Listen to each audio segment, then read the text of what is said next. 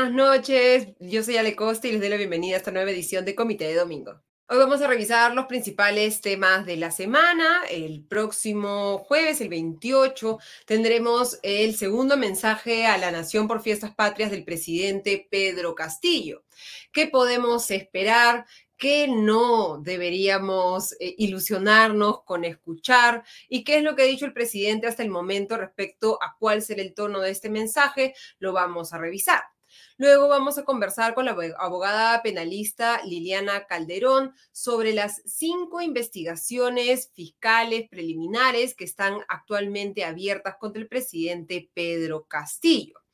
Luego revisaremos la decisión del Poder Judicial de ordenarle al Congreso suspender la aplicación de la ley contra la SUNEDU, pese a que el Congreso ya había promulgado esta ley luego de eh, la resolución del eh, Poder Judicial que le daba la razón a una acción de amparo presentada por la SUNEDU. Y finalmente conversaremos con Martín Hidalgo, el periodista del diario El Comercio y una de las personas más informadas respecto a qué sucede en el Congreso, para que nos cuente todos los últimos tejes y manejes de la elección de la mesa directiva en el Congreso. Empezamos entonces la edición de hoy mirando hacia 28 de julio, luego de una semana bastante movida para el presidente Pedro Castillo, en la que se ha anunciado eh, nuevas investigaciones fiscales, la reanudación de anteriores que habían sido suspendidas por la anterior fiscal de la Nación, Zoraida Ábalos, que abren nuevos frentes de investigación por parte de la Fiscalía de la Nación, de este equipo especial liderado por la fiscal Marita Barreto, que revisará la acción del presidente en los casos más escandalosos hasta el momento en un contexto en el que las dudas sobre la sostenibilidad de la presidencia, de Pedro Castillo en la presidencia, se hacen cada vez más vigentes. Eh, la expectativa sería que el presidente Pedro Castillo pudiera utilizar el mensaje de 28 de julio para hacer una especie de mea culpa o al menos una explicación clara al país respecto a las, creo, fundamentadas dudas que se han generado hasta el momento respecto a la probidad de Castillo. Vamos a revisar con Liliana Calderón estas investigaciones contra el presidente, pero los delitos por los que el presidente actualmente está investigado de manera preliminar incluyen los delitos de los presuntos delitos de tráfico de influencias, colusión eh, y ahora también eh, encubrimiento personal, luego de que el ministro del Interior, Mariano González, que salió del ministerio esta semana, denunciara luego de ser eh, retirado del cargo que la razón por la que había salido del Ministerio del Interior fue que había accedido al pedido de este equipo especial del Ministerio Público de crear un equipo especial en la Policía Nacional del Perú que apoyara la búsqueda y la captura de personas allegadas a la presidencia, como los prófugos Bruno Pacheco o el ex ministro de Transportes y Comunicaciones Juan Silva. El presidente, esperemos, debería hacer una, nuevamente un mea culpa, un reconocimiento respecto a que en el mejor de los casos, dándole el beneficio de la duda a Castillo, no ha tenido la suficiente inteligencia, conocimiento y cuidado para elegir a las personas que lo rodeaban en el entorno del Ejecutivo y que, o eh, que en el peor de los casos, como es una de las tesis del Ministerio Público, la, el, nombramiento de estas personas en los puestos claves eran para construir una organización criminal. En materia programática, el presidente Pedro Castillo lo que ha dicho hasta el momento respecto a el mensaje a la nación son dos cosas. Recordemos que hace unas semanas había dicho que en el mensaje presidencial se iban a anunciar una serie de sorpresas y lo que ha dicho esta semana es lo siguiente, si podemos mostrar por favor eh, las declaraciones del mandatario. El 28 de julio haremos un balance del camino recorrido y plantearemos a los peruanos las metas del país para el siguiente año y los años que vienen porque nuestro objetivo es atender mejor, con la mayor decisión, las justas demandas del pueblo. Sabemos que el camino siempre estará lleno de dificultades porque nada ha sido fácil ni ayer ni hoy, pero seguiremos trabajando con mayor esfuerzo. En ese balance del camino recorrido, sin embargo, no hay muchos anuncios concretos que el presidente pueda hacer hasta el momento. La anunciada segunda reforma agraria se ha quedado en el camino, no se han implementado reales cambios que se podrían haber implementado desde el lado del Ejecutivo para favorecer al sector agrario e incluso en este momento estamos en la incertidumbre respecto a si van a llegar a tiempo o no los fertilizantes que tiene que comprar el Ministerio de Desarrollo Agrario y Riego a través de Agrorural para poder repartirlo a los agricultores con menos de 5 hectáreas. Otro tema en el que no sabemos si el presidente se va a endilgar algún mérito, creo yo, de manera no muy justa, es en el tema de enfrentar a la inflación. Recordemos que a, través del incremento, para enfrentar el incremento de los precios, desde el Ministerio de Economía y Finanzas se eh, movió una norma para exonerar del impuesto general a las ventas a cinco alimentos, entre ellos el pollo, el huevo, el pan y eh, otros alimentos básicos. Sin embargo, como ya ha tenido que reconocer el propio Ministerio de Economía y Finanzas, esta norma no tuvo el efecto que se buscaba, es decir, reducir los precios debido a la amplia informalidad en el mercado eh, eh, local y por lo tanto se han sacrificado recursos del Tesoro Público sin que se refleje finalmente esto en un beneficio a la población. En términos de inversión pública, lamentablemente, esta está estancada, ha caído fuertemente, especialmente en el caso del gobierno nacional respecto al año 2021 y todavía no se ve una ejecución de las obras a la, velocidad que ameritaría un esfuerzo por parte del Ejecutivo para mejorar la calidad de vida de las poblaciones más necesitadas. Hasta el momento tampoco ha habido una aprobación por parte del Congreso de este crédito suplementario por más de 7 mil millones de soles que está pidiendo el Ministerio de Economía y Finanzas para entregar este bono alimentario.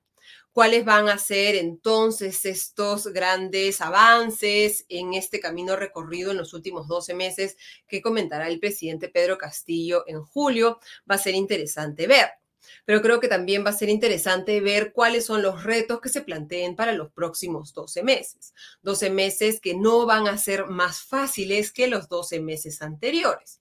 Además de la incertidumbre local en el caso de los próximos 12 meses, a diferencia del año que termina, vamos a tener un escenario internacional económico que no va a ser tan promisorio, no van a haber los vientos a favor de la economía peruana, lamentablemente, que hemos visto en los primeros 12 meses del gobierno de Pedro Castillo, con incrementos del precio del cobre, que lo que hacían era permitir que se incremente la recaudación fiscal y que por lo tanto el gobierno no tenga que ni ajustarse mucho el cinturón, sino que más bien pueda gastar más, cosa que lamentablemente, como les digo, no se está haciendo porque el presupuesto no se, no se está ejecutando a la velocidad que se necesita cómo va a afrontar el, gobierno de Pedro Castillo un escenario menos eh, favorecedor para la economía peruana, un escenario de mayores presiones al alza del tipo de cambio, un escenario en el que seguramente no van a poder gastar tanto, en el que no van a poder responder a los reclamos de los paros y, y las paralizaciones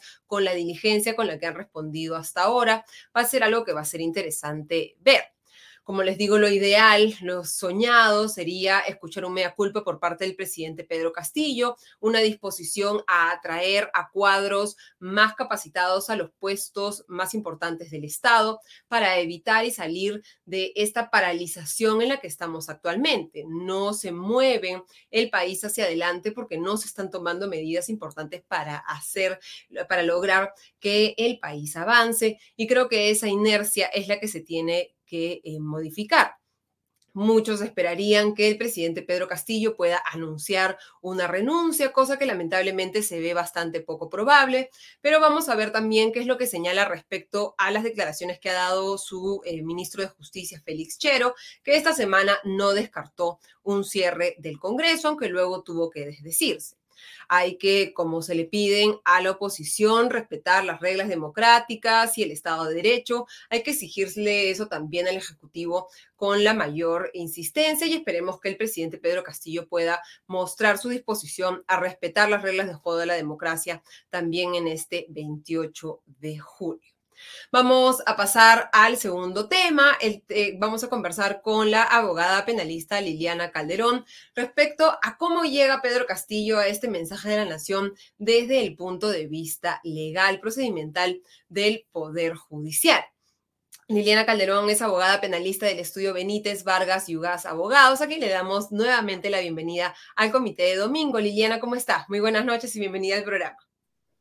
Hola, ¿qué tal? ¿Cómo estás? Otra vez con ustedes, es un gusto. Liliana, conversamos contigo hace unas semanas en las que estábamos recién un poco eh, haciendo un balance de esta primera investigación abierta contra el presidente Pedro Castillo en, eh, en, el Ministerio por la Fiscalía de la Nación, cuando Pablo Sánchez era fiscal de la Nación eh, de manera temporal. Ahora con Patricia Benavides al frente de la Fiscalía, tenemos ya cuatro investigaciones fiscales a cargo de la Fiscalía de la Nación, una investigación fiscal por el tema de fraude, en, de, perdón, de plagio en la tesis del presidente Pedro Castillo.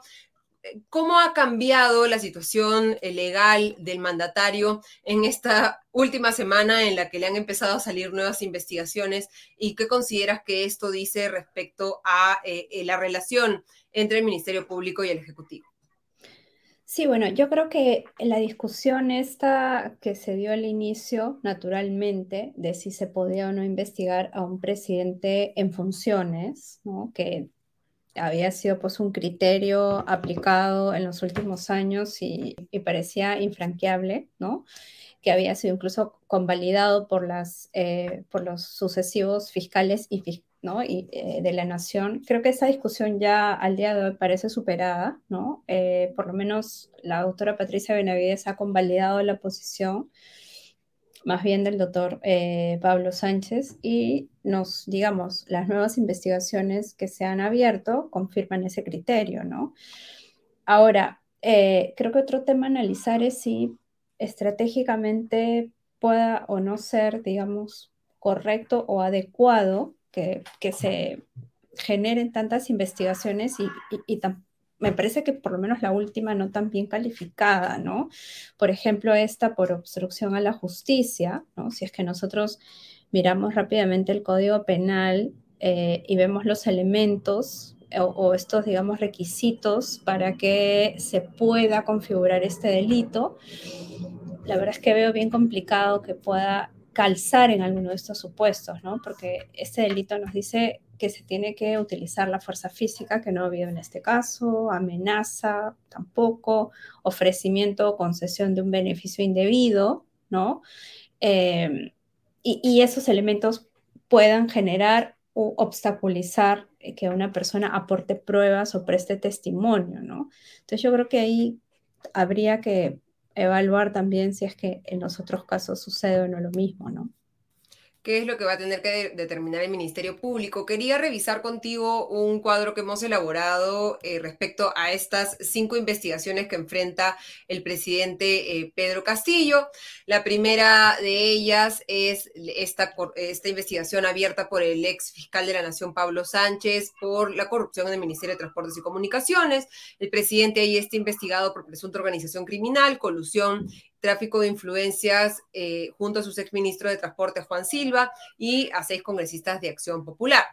La segunda investigación es una que se ha reactivado recientemente, la de la supuesta injerencia del presidente en ascensos de las Fuerzas Armadas y la Policía Nacional del Perú. Aquí se le investiga al presidente por tráfico de influencias junto a su exministro de Defensa, Walter Ayala, y también al exsecretario del despacho presidencial, Bruno Pacheco.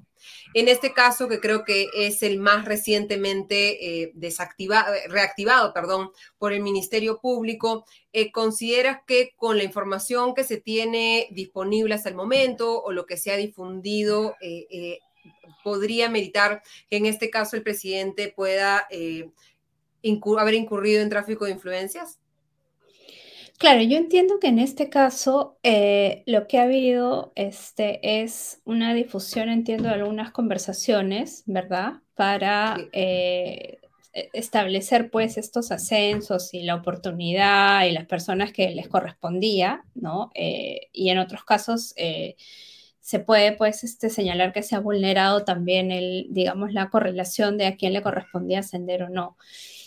Em, Sí, y yo creo que en este y en todos los demás casos, como todos están en etapa de investigación preliminar, ¿no? Va a tener que reunirse toda la evidencia necesaria para, eh, digamos, fortalecer la teoría del caso de cada fiscal, ¿no? Pero creo que más allá de eso, la pregunta tendría que ser, bueno, y después de eso, ¿qué va a pasar? Porque la discusión o el consenso en todo caso parecería ser que únicamente se puede investigar en etapa preliminar al presidente, con lo cual no se podría aplicar ningún tipo de medida cautelar, ¿no? Ni real. Entonces, y, mucho menos pasar a la siguiente etapa, que sería la etapa preparatoria. Entiendo además que en todos estos casos están enmarcados en la ley de crimen organizado. Entonces, la investigación preliminar dura aproximadamente 36 meses. Entonces, ¿qué sería eh, más o menos el periodo o el plazo en el cual la fiscalía va a tener que reunir todas las evidencias para ver si pasa a la siguiente etapa. Pero como se trata justamente del presidente y eh, en teoría solo se le puede investigar en la etapa preliminar tampoco podríamos pasar a la siguiente etapa, ¿no? Creo que va a haber ahí una siguiente discusión que va a tener que plantearse el Ministerio Público, ¿no? Respecto a qué se hace después con las reglas actuales, ¿no? Y ahí en con la evidencia que se. Si es que hay suficiente evidencia que se hace pública por parte del Ministerio Público, ¿podría jugar el Congreso algún rol si es que no, el Ministerio Público, digamos, está atado de manos por el artículo 117 de la Constitución? Y también ahí es complicado, ¿no? Porque solamente tenemos la figura de la acusación constitucional, que yo sí más bien me inclino por la posición, eh, no sé si mayoritaria al día de hoy, pero por aquella que considera que solo se le puede acusar constitucionalmente por los supuestos eh, que establece pues la Constitución y no podríamos hacer una interpretación extensiva para incluir este supuesto. Y la otra alternativa que tienes es la vacancia, pero vemos que en los intentos que han habido tampoco han conseguido, digamos, ese objetivo que se ha planteado el Congreso, ¿no? Y que, depende de los votos, digamos, y no de las pruebas, ¿no? Como, exacto, y ha demostrado la historia. Y es bien cuestionable, además, que solo sea la fuerza de votos la que determine si un presidente se queda o se va, ¿no? Versus, digamos, la voluntad de las urnas por llevar a, un, a una determinada persona a un cargo, ¿no? Pero más allá de esa discusión constitucional, eh, a nivel, digamos, procesal, eh, veo que va a haber pues un entrampamiento al final, ¿no? O sea, va a tener que plantearse esa discusión porque si se, imagínate que se reúnen todas las evidencias necesarias que acrediten pues que él o otras personas son responsables por los hechos eh, denunciados, ¿qué va a pasar? Va a tener que suspenderse otra vez la investigación hasta que culmine, digamos, su mandato y al día siguiente pues se puedan ejecutar todas las medidas reales o cautelares que se tengan que hacer, ¿no? Y hay espacio para, o sea, hay espacio en nuestro eh, esquema legal para avanzar en ese camino. Hay espacio para la interpretación, como ha sido la nueva interpretación de la Fiscalía de la Nación, que sí se puede hacer una investigación preliminar. ¿Qué es lo que tendría que suceder para que esas investigaciones puedan seguir avanzando? Más allá de, esa etapa preliminar? Yo creería que sí, yo creo que creería que el Ministerio Público va a postular que puede avanzar hasta la etapa preparatoria, porque eh, por lo menos la posición del doctor Sánchez, que ha sido eh, convalidada por la doctora Benavides, es que se le puede investigar eh, estando en funciones, pero no se puede acusar, digamos, ¿no? Ahora, la acusación es una tercera etapa, si se quiere, eh, que tiene también sus propias reglas y que además eh, depende también del Ministerio Público, si es que postula un requerimiento acusatorio y el juez así lo convalida, ¿no? Pero estamos hablando ya de una, digamos, eh, de una etapa muy posterior, ¿no? Entonces yo creería que sí van a, vamos a, digamos, nuevamente va a haber esta flexibilización de las reglas para adaptarnos al escenario real eh, de, si es que ah, se dan estos, estos, estos indicios contra Castillo.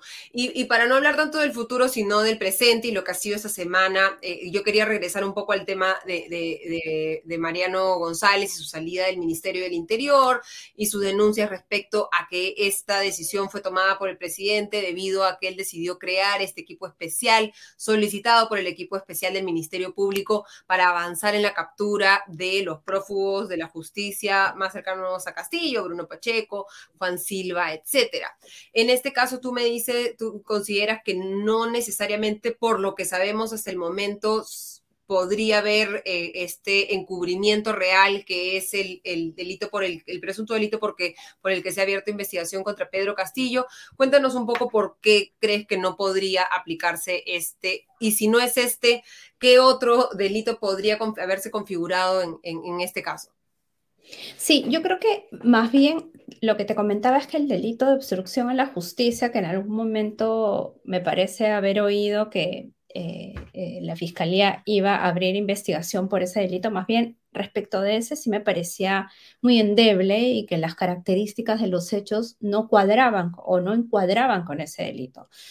Pero más bien el de encubrimiento real, ¿no? Que, que yo creo que sí podría encajar, porque ese delito nos dice que se sanciona a la persona que intenta, por ejemplo, desaparecer alguna huella, alguna prueba, ¿no? O que oculta eh, los efectos del delito, ¿no? Entonces, ahí más bien la fiscalía va a tener que establecer de qué forma, ¿no? Esta decisión del presidente estaba dirigida a desaparecer algún tipo de prueba, ¿no? O huella. Yo creo que definitivamente es saludable que se establezca, que se inicie una investigación para que se averigüen respecto de los hechos, se, digamos, se pueda recabar la prueba necesaria para comprobar los hechos. Em, pero, ah, eh, más yo me preguntaba el otro día, ¿y qué pasaría, por ejemplo, si el actual ministro ratifica esa decisión? Y más bien dice, bueno, sí, que continúen estos señores, eh, estos coroneles, a cargo de, eh, de, digamos, de las diferentes divisiones y formen el grupo que o, digamos, recompone el grupo o ratifica el grupo que fue previamente designado. Entonces yo creo que ahí, si eso llegase a pasar, creo más bien que la, digamos, la posición de la fiscalía podría debilitarse. Claro, pero en este caso todavía no hay una certeza respecto a cuál va a ser ese destino del equipo especial.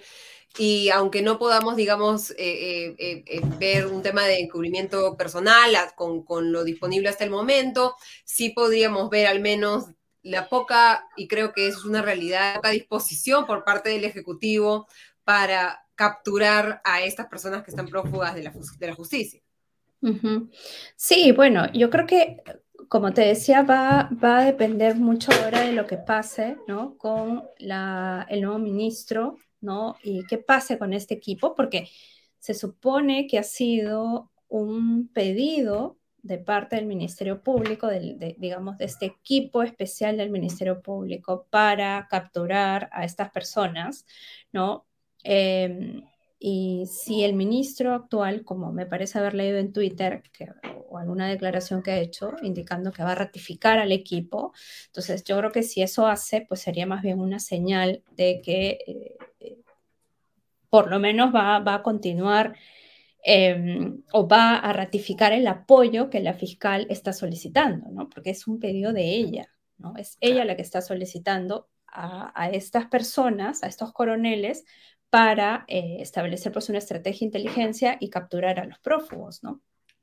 Y, este equipo especial, ¿no? El que se ha creado por parte del Ministerio Público, que creo que también es la primera vez que vemos un, equipo de élite eh, investigando al presidente de la República, porque no hemos tenido investigaciones eh, fiscales contra el presidente.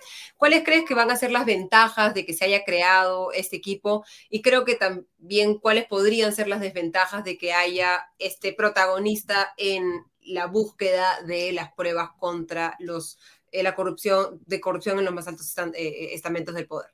Sí, yo creo que de hecho es bien problemático porque puede haber un claro conflicto de interés, ¿no?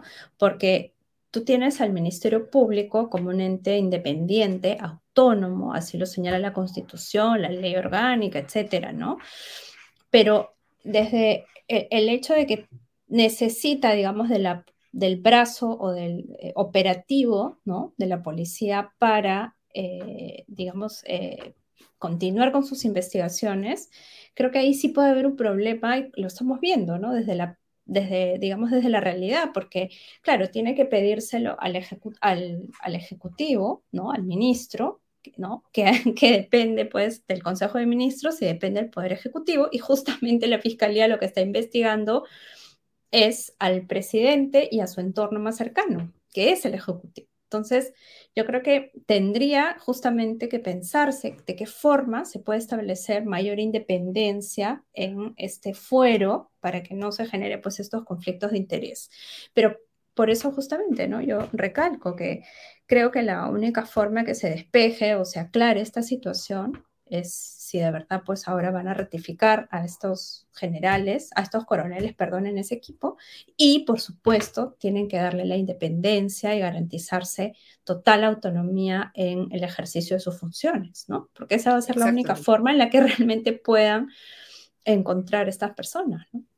Y que creo que es lo que le convendría más al gobierno también para al menos dar una sensación de transparencia y de inocencia que calculo que debería ser el principal interés del presidente en esa situación. Te agradecemos muchísimo, Liliana, por habernos acompañado esta noche en Comité de Domingo y será hasta dentro de una semana en las que tengamos que nuevamente analizar cuál es la situación de las investigaciones fiscales contra el mandatario. Gracias, nos vemos, cuídate. Muchísimas gracias, tú también. Ahora pasamos al eh, tercer tema, este enfrentamiento que hemos visto entre el Poder Judicial y el Congreso, en el que más o menos en una eh, eh, pelea de, de, quién es más fuerte, vimos avances y retrocesos respecto a esta norma aprobada por insistencia por el Parlamento que significa un retroceso en la reforma universitaria y que debilita a la SUNED. Eh, la semana pasada recordamos, conversamos con Jorge Mori, él es director de Educación Superior Universitaria del Ministerio de Educación, sobre esta decisión de, aprobar por insistencia, y él advirtió que las modificaciones que se están haciendo en el Consejo Directivo de la SUNEDU al incluir a tres representantes de las universidades hace que estos sean juez y parte en el proceso de licenciamiento de las universidades y también se está viendo un retroceso en el licenciamiento en las carreras de medicina, un proceso que ya estaba avanzando y que la, eh, la norma aprobada por el Congreso dejaba en cero y también el hecho de que se afectaba el financiamiento a las universidades públicas. Él nos comentó el domingo pasado también que lo que quedaba por definir era una acción de amparo que había presentado la SUNEDU para evitar, evitar la aplicación de esta ley.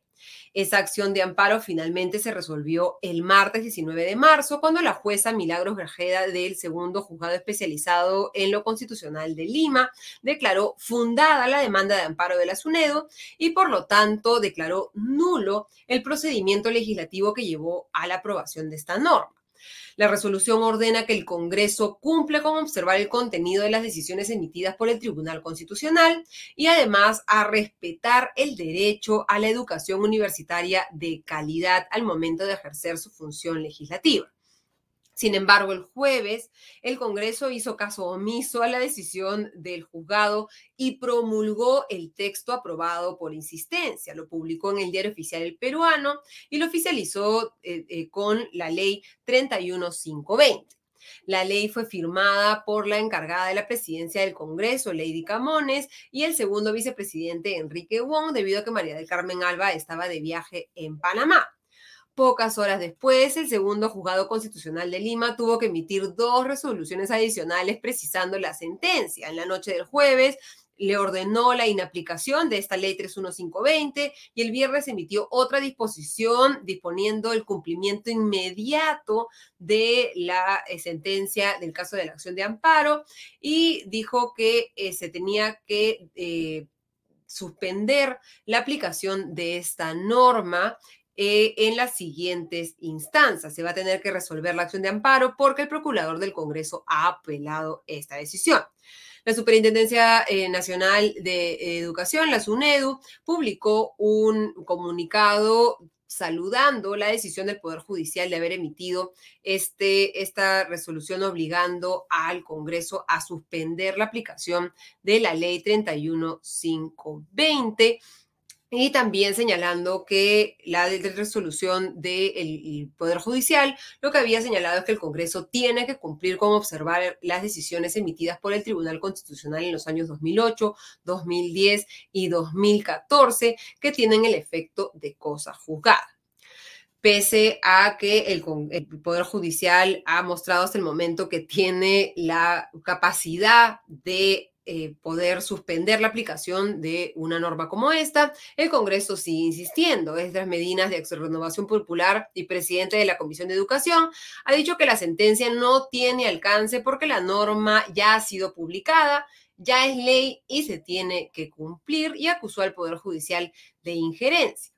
Sin embargo, Jorge Mori, que estuvo la semana pasada con nosotros eh, en declaraciones a la República, advirtió que si bien esta ley ya está publicada, ni la SUNEDU ni las universidades pueden aplicarla porque estarían cometiendo el delito de desobediencia a la autoridad.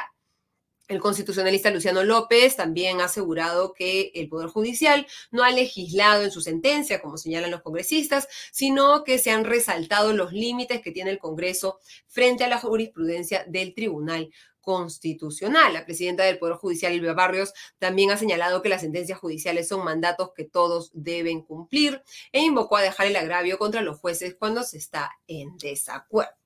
Vamos a ver cómo es que se resuelve este conflicto entre el Congreso y el Poder Judicial. Recordemos que la mayoría de congresistas cree que el Congreso es el primer poder del Estado y lo repite constantemente, pero en nuestra democracia hay un balance de poderes, balances y contrabalances que se tienen que respetar y haría bien que los congresistas entendieran cuáles son los límites reales de sus atribuciones. Y hablando del Congreso, vamos a mirar a la elección de la mesa directiva que se realizará este martes 26 de julio. Mañana a las 10 de la mañana se vence el plazo para que los congresistas puedan presentar las listas que eh, se disputarán la mesa directiva del Congreso hasta julio del 2023 cómo está avanzando esto, qué listas existen, qué listas podrían existir, lo vamos a conversar con el periodista del diario El Comercio, Martín Hidalgo. ¿Cómo estás, Martín? Muy buenas noches y bienvenido nuevamente a Comité de Domingo.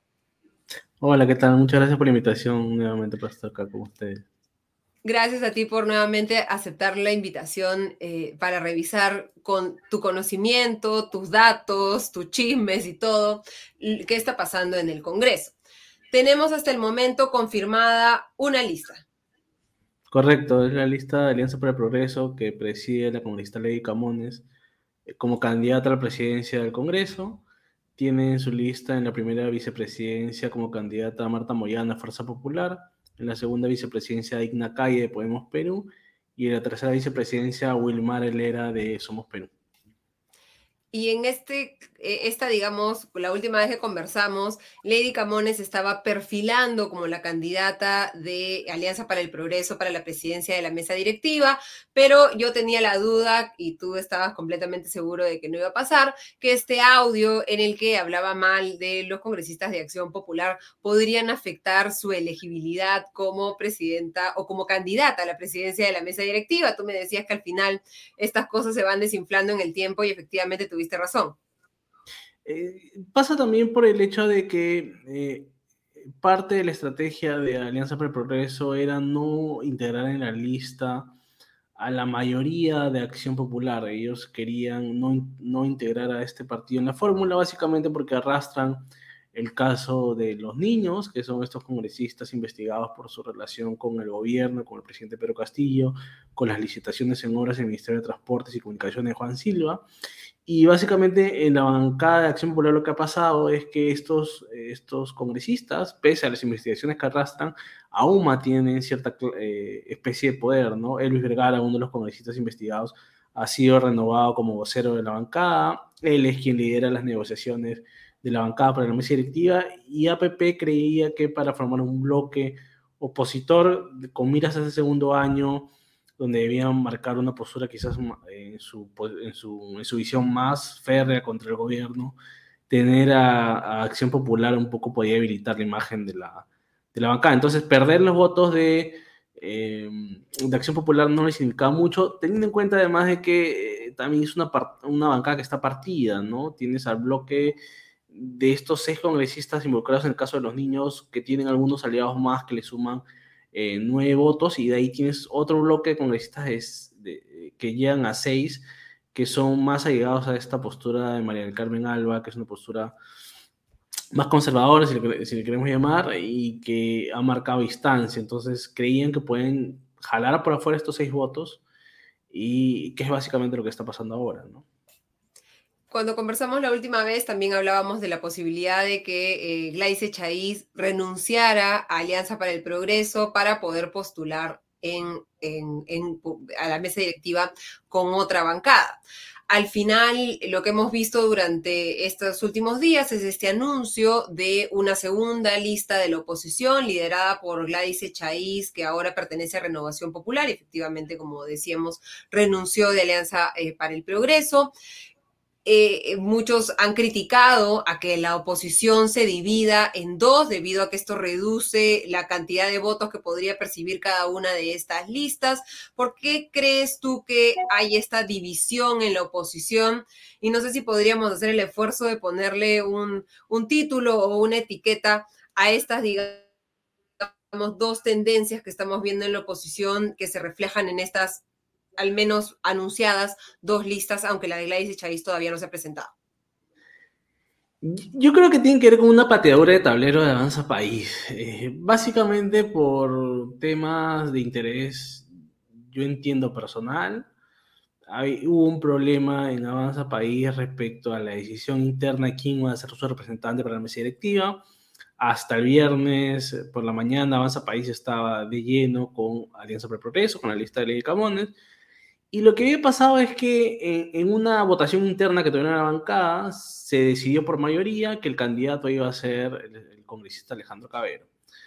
Pasó que el congresista Juan Burgos, que también tenía intenciones y que perdió en la elección interna con, ante Alejandro Cabero, él comenzó a buscar los consensos en las otras bancadas que integraban la fórmula de Alianza Progreso y lo logró. Entonces, cuando fueron hacia la conformación final de la, de, la, mesa que se estaba trabajando de Ley Camones, eh, una facción, la facción que había ganado en la votación interna, dijo el candidato es Alejandro Cabero, pero había otra facción que decían es Juan Burgos, pero Juan Burgos ya, ya habló con las demás bancas y ya, ya logró la, la, el consenso para ser candidato. Entonces hay una pugna, entonces esta facción eh, que tenía Alejandro Cabrera como candidato, finalmente dice, ah, si no me van a respetar mi acuerdo interno de bancada, me voy.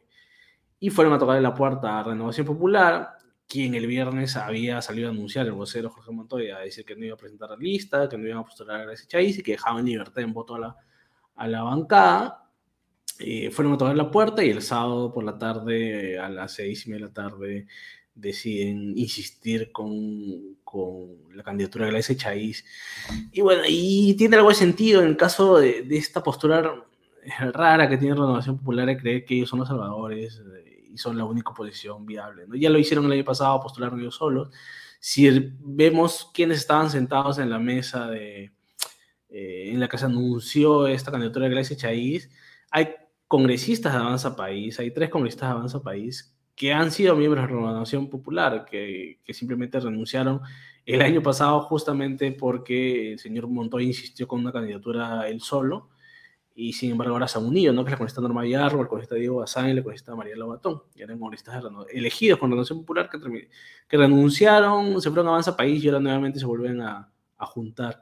Entonces, básicamente, es un poco complicado la, la conformación de su lista, ¿no? Porque hay un tema administrativo técnico que, que implica que tú para escribir a un candidato a la mesa directiva necesitas la firma del vocero de su bancada. Entonces, claro, en el caso de Avanza País, como se han fraccionado un grupo con, con APP y un grupo con Gladys Echaíz, eh, tienen dos voceros de cada lado, entonces sí pueden eh, inscribir a un candidato a Avanza País, pero después en Somos Perú no puedes, porque Somos Perú los dos voceros están con APP tienes que Wilmar Helera, que es el vocero alterno, es candidato, y tienes a comunista José Geri, que es el vocero titular, que estuvo en la inscripción de la, de la lista PP. Tienes que en Podemos Perú, eh, Digna Calle, que es la vocera alterna, está integrando la mesa directiva, y el comunista José Luna este, está de, lleno con, con, APP. Y después de ahí, pues no, no tienes más bancadas. Fuerza Popular, el, el vocero principal, que es eh, Hernando Guerra García, ha estado en la, en la, presentación de la lista, la congresista Rosangela Barbara ha tuiteado a favor de, de, la, de, la, de la lista de ley Camones y todo Fuerza Popular emitió como dos comunicados entre ayer y hoy eh, eh, respaldando la lista de ley Camones en bloque. Entonces, ¿Cómo puedes tú armar una lista siendo la SHI? Pues el, único escenario que te queda es o te unes a, a, la facción de los niños de Alianza para el Progreso, de Acción Popular, perdón, que sería para mí algo contraproducente, o te unes a eh, Perú Libre y toda la facción izquierdista, que también, pues, yo no sé cuán coherente es después de que todo el, todo este primer año de Congreso se han pasado diciendo que la, izquierda es lo peor que le ha pasado al país, que el comunismo es lo que más daño le hace al Congreso, que todas estas estas bancadas de izquierda y la facción de los niños de Acción Popular son aliados o compañeros de ruta del gobierno.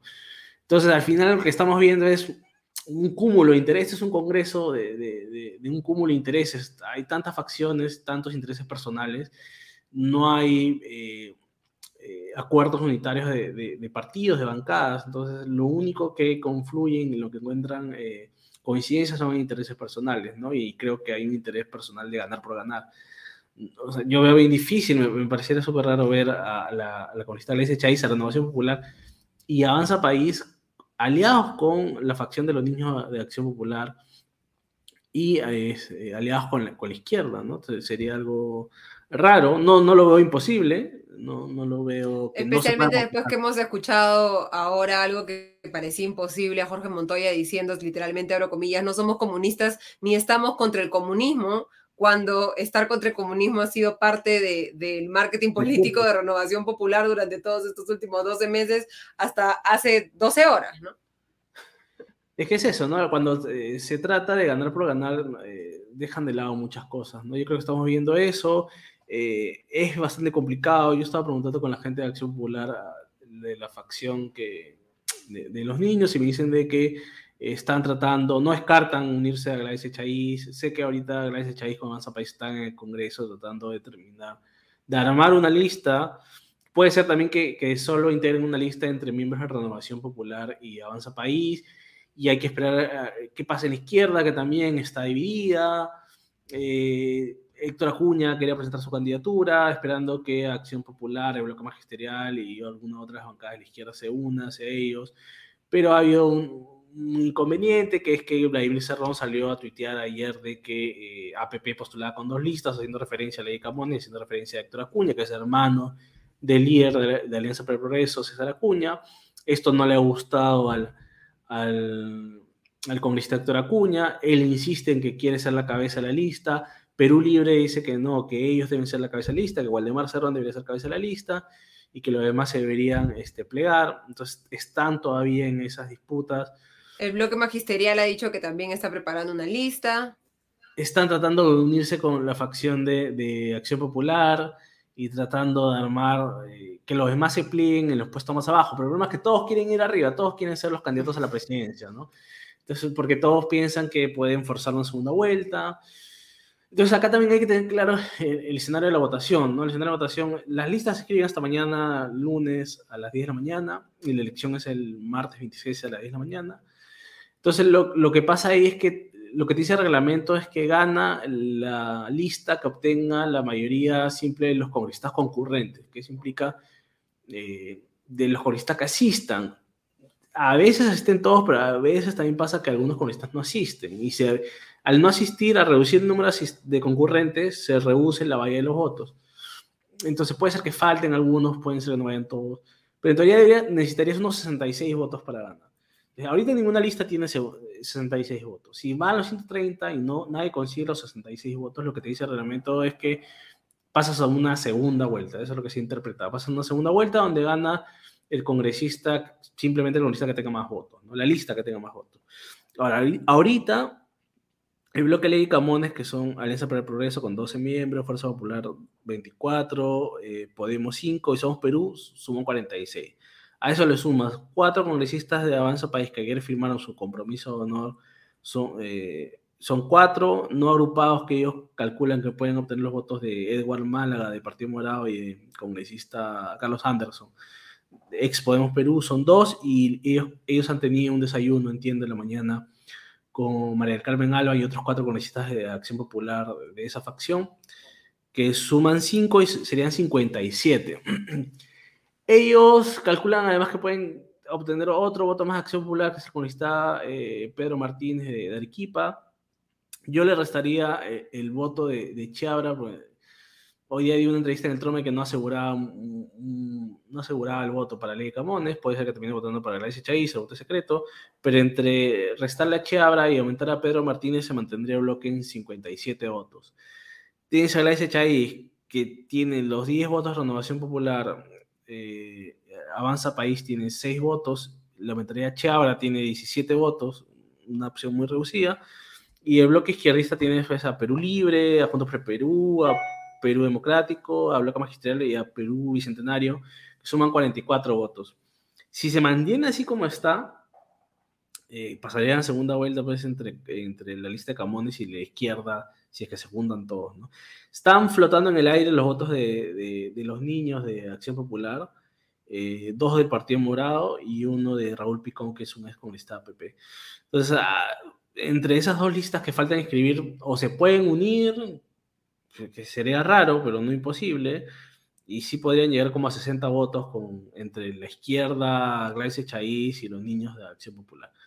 Ahí hay como 60 votos, que puede, pero yo veo difícil que se unan, sería eh, bastante incoherente con toda la narrativa que, que han tenido oposición, terminar aliándose con la bancada. Eh, ahí tienes a la ex bancada de gobierno, que es Perú Libre, la actual bancada de gobierno, que es el bloque magisterial, este, tienes a los niños eh, vinculados al gobierno, entonces no sé cuán coherente sea que puedan forzar esa línea. Y si pasan a segunda vuelta entre el bloque izquierdista y, la, y, la, y lista de ley Camones, pues finalmente va a tener que eh, o se mantienen y se abstienen los de Avanza País y la Nación Popular que votaron por la Chaís, o de alguna manera para asegurar el voto terminan en segunda vuelta virando sus, adhesiones a, favor de Dicamones. Y, Martín, eh, rápidamente antes de cerrar, ¿cuáles crees que son en estas negociaciones que se están dando en, tras bambalinas y que seguramente van a eh, seguir durante los próximos días en el que los congresistas van a dormir bastante poco? ¿Cuáles creen son los temas ahorita protagonistas de esa negociación? ¿Qué se están ofreciendo? ¿Qué se están pidiendo? Ah, principalmente las presidencias de comisiones. Eh, el bloque que gane es ah, de por sí el bloque que va a definir la repartición de comisiones en, que se dan a agosto, después de 28 de julio, después del mensaje a la nación, después de todo este rollo político, ya viene la, negociación para la presidencia de comisiones. Puede quedarse todo como está, pero también tiene la facultad con los votos que terminen imponiéndose de chocolatear todo de nuevo, ¿no? Se hablaba de que Podemos ya no quería la, defensa, la Comisión de Defensa del Consumidor, sino quería ahora la Comisión de Presupuesto, que quizás economía se le iba a quitar Acción Popular o y pasaba a manos de Fuerza Popular o pasaba a manos de APP.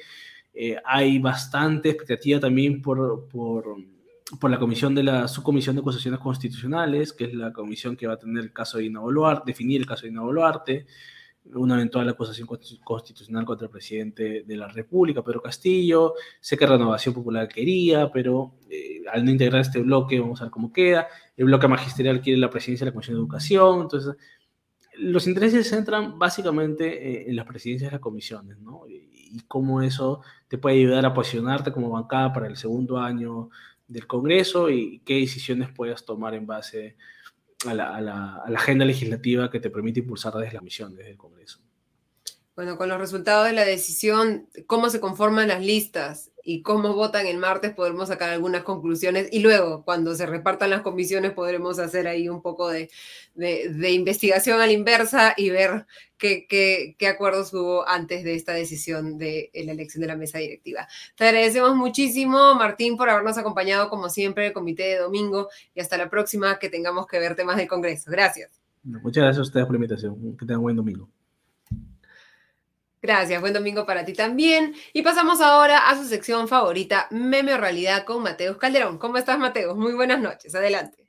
Gracias por el pase, Ale Costa. Soy Mateus Calderón. Bienvenidos y bienvenidas todas a este, su segmento favorito, meme o realidad en su dominical favorito comité de domingo. Acompáñenme por este recorrido por las noticias más curiosas o más saltantes o más graciosas de nuestro acontecer local e internacional, aquellas noticias que nos hacen reír para no llorar, para luego volver a llorar como ya es costumbre. Pasemos rápidamente al siempre convulsionado acontecer político nacional que tantas risas y tantos memes nos deja con cada edición de este programa. La noticia de la semana, como no podía ser de otro modo, es la elección de la nueva mesa directiva del Congreso, que prueba que la oposición legislativa es el equivalente político del equipo Rocket. ¿A qué me refiero? A que cada nuevo intento de vacar al presidente o de ser efectivamente oposición, los legisladores se sabotean a sí mismos. ¡El equipo! ¿Cómo ocurrió esta vez? Pues a pesar de ya tener una lista para la mesa directiva del Congreso, con presencia de congresistas de oposición liderada por Lady Camones de Alianza para el Progreso, las bancadas de Renovación Popular y Avanza País han decidido impulsar una nueva lista a la mesa directiva del Congreso con Gladys Echaíz a la cabeza, rompiendo el bloque de legisladores opositores y en el camino canibalizando sus propios votos. Así lo ha justificado la legisladora Norma Yarrow, que ha dicho lo siguiente la unión de los demás para apoyar a Gladys Echaíz, quien es la figura que el país, en general la ciudadanía, pide a gritos que ella sea quien encabece esta lista del Congreso de la República por su capacidad que antes indiqué. La verdad es que estas declaraciones nos han dejado con la cara de la Rosalía en sus conciertos y sí me refiero a este video. Lo curioso del asunto es que en su búsqueda por más votos para su lista y entre rumores de un pacto bajo la mesa, el congresista Jorge Montoya señaló esto. Y pueden haber coincidencias en todos los partidos y tenemos mucha coincidencia con el partido, con, Perú Libre. Eh, y eso es claro y día a la vista de todo el mundo. Las hemos tenido con el tema de educación, las tenemos también en el tema agrario, hay muchas cosas que arreglar y ellos creen que deben ser arregladas también. Entonces, en ese sentido, nosotros no estamos, no somos comunistas ni estamos contra el comunismo. En efecto, digo curioso porque eso viene de este congresista. ¿Por qué decirle no al comunismo? Pensemos un poco lo que vemos en las calles de Lima todos los días, en cada esquina. Venezolanos pidiendo limosna, venezolanos pidiendo para comer, venezolanos pidiendo algo para medicina para sus hijos. Congresistas radicales que cambian o moderan sus discursos políticos inflamados solo por unos votos, donde se ha visto eso antes. Y esto, claro, se puede decir de uno y otro lado del espectro político. Esta semana, el líder de la bancada de Perú Libre, Valdemar Cerrón, estuvo presente en el homenaje llevado a cabo por la mesa directiva del Congreso al expresidente Manuel Merino de Lama, quien fuera blindado en los intentos de la Fiscalía de investigarlo por los asesinatos de los jóvenes Inti y Brian. ¿Qué hacía Valdemar Serrón allí? Pues quizás lo mismo que cuando votó a favor del archivamiento de la denuncia constitucional contra Merino de Lama. Esto fue lo que dijo en la cuenta oficial de Perú Libre en Twitter. Juzguen ustedes si la explicación les convence. Siguiendo con el Congreso, además, el exministro del Interior, Mariano González, acudió a la Comisión de Fiscalización, donde tuvo un careo con el legislador de Acción Popular, Vergara. Esto fue lo que se dijeron que un poquito menos de emotividad, sé que es muy romántico, pero un poquito menos de emotividad. Gracias, presidente, por su intermedio. Y responderle por su intermedio al congresista Vergara que sí, romántico sí, niño no. Una prueba más de que nuestra política nacional es solo una imitación de risas y salsa y que hasta les queda la música de fondo. un poquito menos de emotividad, sé que es muy romántico, pero un poquito menos de emotividad. Gracias, presidente, por su intermedio y responderle por su al congresista Vergara que sí, romántico sí, niño no. En noticias del mundo de la cultura, la Feria Internacional del Libro de Lima volvió a ser noticia después de que se conociera que Zuli Pinchi, ex candidata al Congreso, presentaría un libro con el título Pío Nono de Vitrina, los más cultos de las redes sociales alzaron su voz de protesta y condenaron la presentación como una obra no literaria, obviando que esto ocurre cada año, literalmente cada año, si no pregúntenle a Beto Ortiz, al doctor Pérez Alvela o a Pedro Suárez Vértiz. Ah, y otra cosa por la que se volvió notoria la Feria del Libro este año, pues una vez más, racismo tras viralizarse la presentación del libro El burrito que no quería ser presidente. En la portada del libro además había un chanchito con traje y un león con medalla. Me pregunto a quiénes se referirán con esas imágenes, como que no queda tan difícil. En noticias deportivas, una doble victoria histórica trajo al Perú la marchista Kimberly García León, que ganó oro en 20 kilómetros marcha y en 35 kilómetros marcha en el Mundial de Oregon. Lamentablemente su victoria no fue cubierta por la prensa deportiva del país, cosa que sería negativa si es que eso no significara arriesgarla a este tipo de escenas. Ricardo en ningún momento le ha faltado el respeto a señor Sánchez. Ha vivido del sueldo de la federación. Pero ya, pues no va a ser. Si nos vamos a poner en, en un diálogo. Ustedes todos le rinden pleitesía. Ustedes dicen que solamente con ustedes pueden hacer un buen papel. Los que vienen después a trabajar no pueden hacer un buen papel. A veces es mejor quedarse callado. Desde aquí felicitaciones a Kimberly García León. Eso ha sido todo por hoy. De vuelta contigo, Ale Costa. Conmigo será hasta el próximo domingo. Muchísimas gracias, Mateus, como siempre, por hacernos reír con las contradicciones que, que, comentábamos con Martín Hidalgo. Es bueno ver cómo los congresistas se dicen y se desdicen dependiendo del escenario que les conviene en el momento. Y ahora vamos a contactarnos con Diego Salazar, que nos trae lo que está sucediendo en los dominicales en tiempo real. ¿Cómo estás, Diego? Muy buenas noches. Hola, Ale, ¿cómo estás? Buenas noches. Bien, ¿qué, tal, ¿qué tan sabrosos han estado los dominicales en estos días previos a las fiestas patrias? Pues para decirlo en cristiano han estado bien telas. Eh, Faltado sazón. Creo que estamos, bueno, creo que ante la perspectiva, bueno, ante uno, la expectación por el mensaje presidencial, que nadie sabe qué va a decir el presidente, y por otro lado, pues los líos que estamos viendo en particular hoy, con el cruce de acusaciones y las nuevas listas y listas que se están preparando, etcétera, me parece que los dominicales se han quedado un poco desfasados antes de sus emisiones, porque la mayoría ha estado repasando los temas que hemos visto en la semana, ¿no?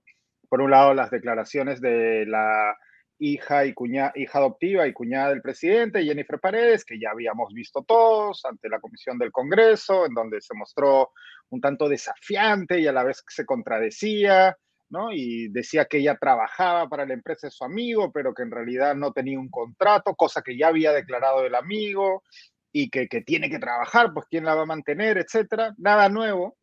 Y por otro lado... Pero, pero hay que decir, lamentable las preguntas de los congresistas, ¿no? Ver toda la sesión, todo, nadie estaba preparado para, para interrogarla, para cuestionar sobre los conflictos de intereses posibles en el hecho de que ella sea contactada por un alcalde para hacer un anuncio cuando ella estaba trabajando para una empresa que estaba buscando un contrato con, eh, eh, para brindar un servicio de, agua y saneamiento cuando se es una persona cercanísima al presidente de la República.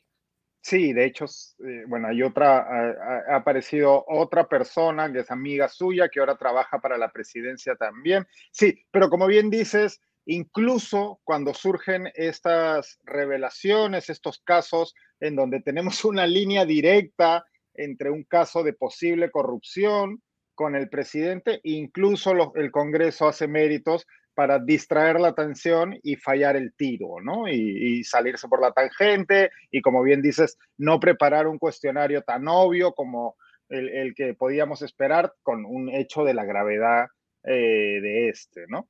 El otro caso que ha sido eh, constante en todos los dominicales ha sido otro que hemos visto en la semana, y es el allanamiento de una casa en Asia, eh, en esta zona, bueno, la zona de playa en Lima, aunque no en la playa, sino en la zona más este, alejada del, mar, que es una casa que ah, es, es de propiedad del señor Sánchez Sánchez, también dueño de la famosísima casa de Girón Zarratea. Donde ahí sí hay buena eh, sazón, donde se cocina muy bien. Exacto, donde todos sabemos que hay su madre es una experta cocinera de sazón cajamarquina. Pero bueno, la razón por la que la policía ha allanado este inmueble es porque distintos testigos habían señalado que se había visto en las inmediaciones a Bruno Pacheco y a Fray Vázquez, que como sabemos, pues son personas cercanas al presidente, uno su ex secretario en Palacio y el otro su sobrino, ex sobrino según él, porque no lo ven hace años, no sabe nada. no lo conoce prácticamente. No lo conoce prácticamente. Bueno, eh, hasta tres testigos señalaron haberlos visto en las inmediaciones de la casa. La policía allanó, obviamente, no encontró nada, como ya nos tiene también acostumbrados la policía. Eh, y el general que dirigió el operativo, el general Arriola, dejó una tarjeta para, porque en la casa estaba un señor eh, de nacionalidad turca, que es arquitecto, con su novia, y él dice que, bueno, él vive ahí, pero no es el dueño de la casa. Este arquitecto se, trabaja para nuestro amigo Sánchez Sánchez. Entonces Sánchez Sánchez se, conecta, se contacta con él, el general, y en una conversación en la que, bueno, este hombre le dice que todo se sabe, que tenga cuidado, que ya lo van a atrapar a, van a, atrapar a los prófugos, etcétera. Y en un momento tiene un lapsus, de nuevo, esto ya lo hemos visto en la semana, pero creo que es importante recalcarlo, y le dice, bueno, cuando tenga la oportunidad voy a conversar con Fry, porque él está libre. Eso le dice Sánchez Sánchez al general de la policía poco sospechoso. Es la diferencia entre libre y prófugo, ¿no? Hay una, sutil diferencia. Sí, un poco sospechoso. No se preocupe, yo le paso el encargo a Fry, ya, ya, ya cuando hable con él. Eh, Sánchez Sánchez fue entrevistado en Panorama por la periodista Rosana Cueva. Eh, dijo, bueno, que todo era un complot, que en esa casa, bueno, él recibe a sus amigos, que qué problema, que es parte de sus negocios inmobiliarios.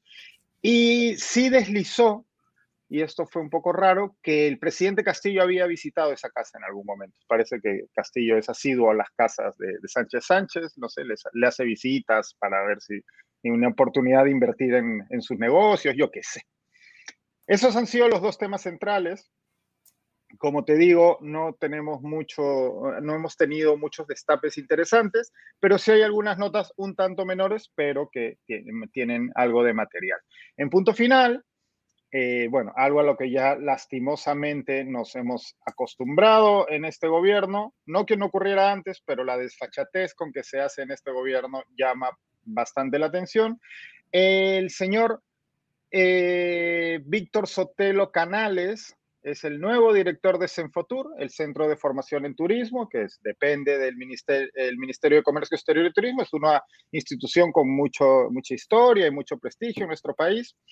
Bueno, el nuevo director no tiene ninguna experiencia en turismo, no cuenta con los requisitos mínimos para el puesto, ni siquiera con la licenciatura concluida, y ha sido designado, parece ser, única y exclusivamente porque es muy cercano a, adivina.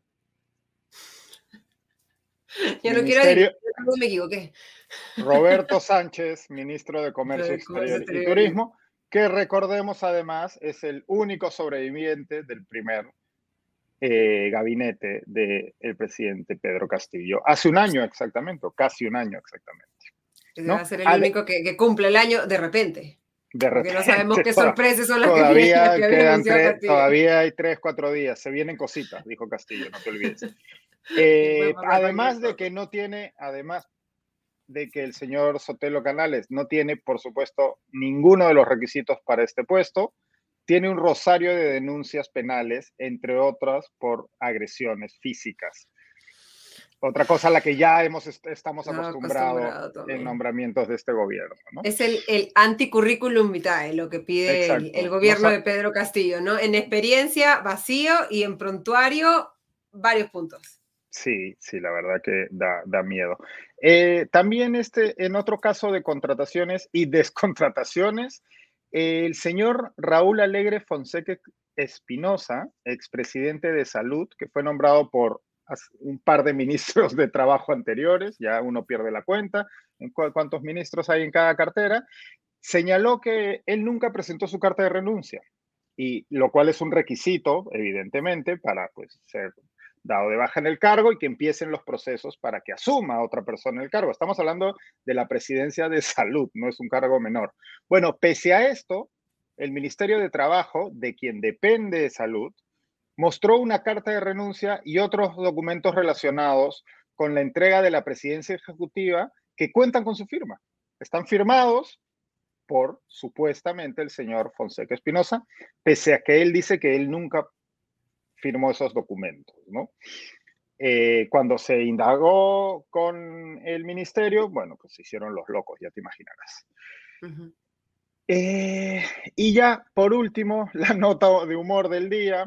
Esta es de Contracorriente, el dominical de Willax, que trae una información breve, pero que la verdad, bueno, e-, es, es como dice Mateus, da risa para, para que no lloremos, ¿no?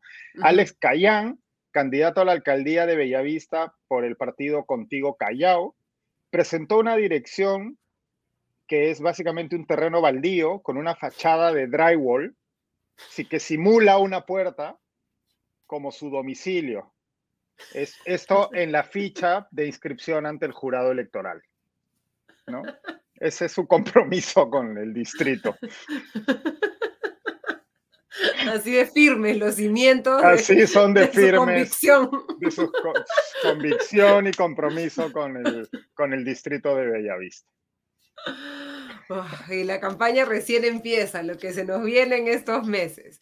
Pero bueno, Diego, el próximo, el 28 de julio, estaremos a través de YouTube analizando los anuncios o los no anuncios que haga el presidente Pedro Castillo.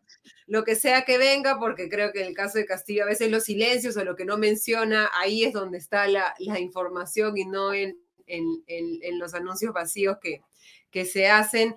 Así que los invitamos a todos a que el 28 de julio por la tarde se sumen a una transmisión que vamos a hacer a través también de nuestras eh, cuentas de eh, redes sociales y en las que tendremos, tendremos también ahí, Diego, para hacer el análisis político del mensaje del presidente Castillo. ¿Alguna predicción en el bingo del mensaje? ¿Algo que te gustaría escuchar? No, no, yo hace mucho que aprendí que no, no hay que hacer ningún tipo de predicción con este Ejecutivo y con este Congreso, ¿no? Porque ya habíamos visto eh, lo que hemos visto y que analizabas con Martín, que ya estaba listo, ya tenían candidata a la presidencia y de pronto pues salen candidatos de las de debajo de las piedras. No, yo, yo no. Espero que sea más divertido, al menos que, que, que la actualidad hoy, hoy, hoy domingo, que ha estado un poco, un poco sota. Si no, encontraremos cómo entretenernos en esa transmisión el 28 de julio. Muchísimas gracias, Diego, como siempre, que tengas una excelente noche y nos reencontramos el 28. Buena semana a todos. Bye. Terminamos así esta edición de Comité de Domingo. No queremos cerrar sin agradecerles a todos ustedes por haber hecho sus comentarios y eh, poder, vamos a mostrar algunos de los comentarios que han hecho a través de YouTube. Eh, Renato Bocho Linares nos dice, buenas noches, gracias por la información. Gracias a ti, Renato, por seguirnos en el Comité de Domingo. Eh, Ana María Gerí nos dice, es un programa más amigable que los de la tele que no veo. Gracias, Ale. Gracias a ti, Ana María, por acompañarnos en este, en este programa en el que tratamos de hacer un poco las cosas un poco más entretenidas. Eric A. Real nos dice, yo aquí como todos los domingos viendo con qué nuevo polo sale Ale. Eric, efectivamente hago el esfuerzo de todos los domingos salir con un polo distinto, pero hay quienes no, no apoyan mi, mi concepto de, de, vestimenta y los respetamos también. Alfredo Bocángel dice, buena información de Martín Hidalgo. Efectivamente, excelente la información que siempre comparte con nosotros Martín, con ese conocimiento de primera mano eh, de, lo que sucede en el Congreso. Y eh, no sé si podemos mostrar el de Jorge Castro, eh, que nos dice apoyando el emprendimiento y luego también nos hace unas recomendaciones, ¿no? que cambiemos el fondo y que no usemos polos de Sailor Moon para que nos tomen más en serio. Aquí, Jorge, lo que estoy tratando de hacer es una apuesta para mostrar cosas que me gustan a mí en mi vida personal, bandas a las que sigo, animes que veo, películas que me gustan pero eh, que creo que contrasta un poco con la seriedad con la que tratamos los temas o con la precisión con la que creo que tratamos los temas. Así que queremos que nos tomen en serio por el contenido y no necesariamente por, por mi vestimenta. Vamos a ver si funciona o no, pero es la apuesta que estamos haciendo. Les agradecemos nuevamente a todos ustedes, también a Berta Mendoza que nos dice mes de julio, mes de circo. Efectivamente, tenemos, hemos tenido bastante circo este mes y seguramente lo vamos a ver bastante en eh, 28 de julio. Queremos agradecerle a todos ustedes por habernos seguido esta noche, acompañándonos en esta emisión en vivo de Comité Domingo. Agradecerlos también a todos los que vean este programa luego en YouTube. Invitarlos a que puedan suscribirse al Comité de Lectura, un eh, medio de comunicación que lo que hace es ofrecer información de calidad, buscar eh, generar consensos, hacer análisis interesante sobre eh, políticas a través de podcasts como el podcast político de Augusto Townsend en las mañanas y el podcast económico mío por la tarde y el podcast Internacional de Farid Cajá, todos ellos bajo el esquema de suscripción. Pueden encontrar el link para suscribirse en comitedelectura.pe en la descripción. También encontrarán algunos links a la noticia del día explicada, el podcast en el que Mateus Calderón nos comenta las noticias más importantes importantes del día. Les agradezco nuevamente a cada uno de ustedes por acompañarnos. Eh, los invito nuevamente a esta emisión que vamos a hacer el 28 de julio por la tarde para hacer un análisis profundo y desde muchos ángulos y con expertos respecto a lo que anuncie y no anuncie el presidente Pedro Castillo ante el Congreso el 28 de julio. Les deseo que tengan una excelente semana, felices fiestas patrias. Nos reencontramos el 28 y luego el próximo domingo en Comité de Domingo. Hasta la próxima.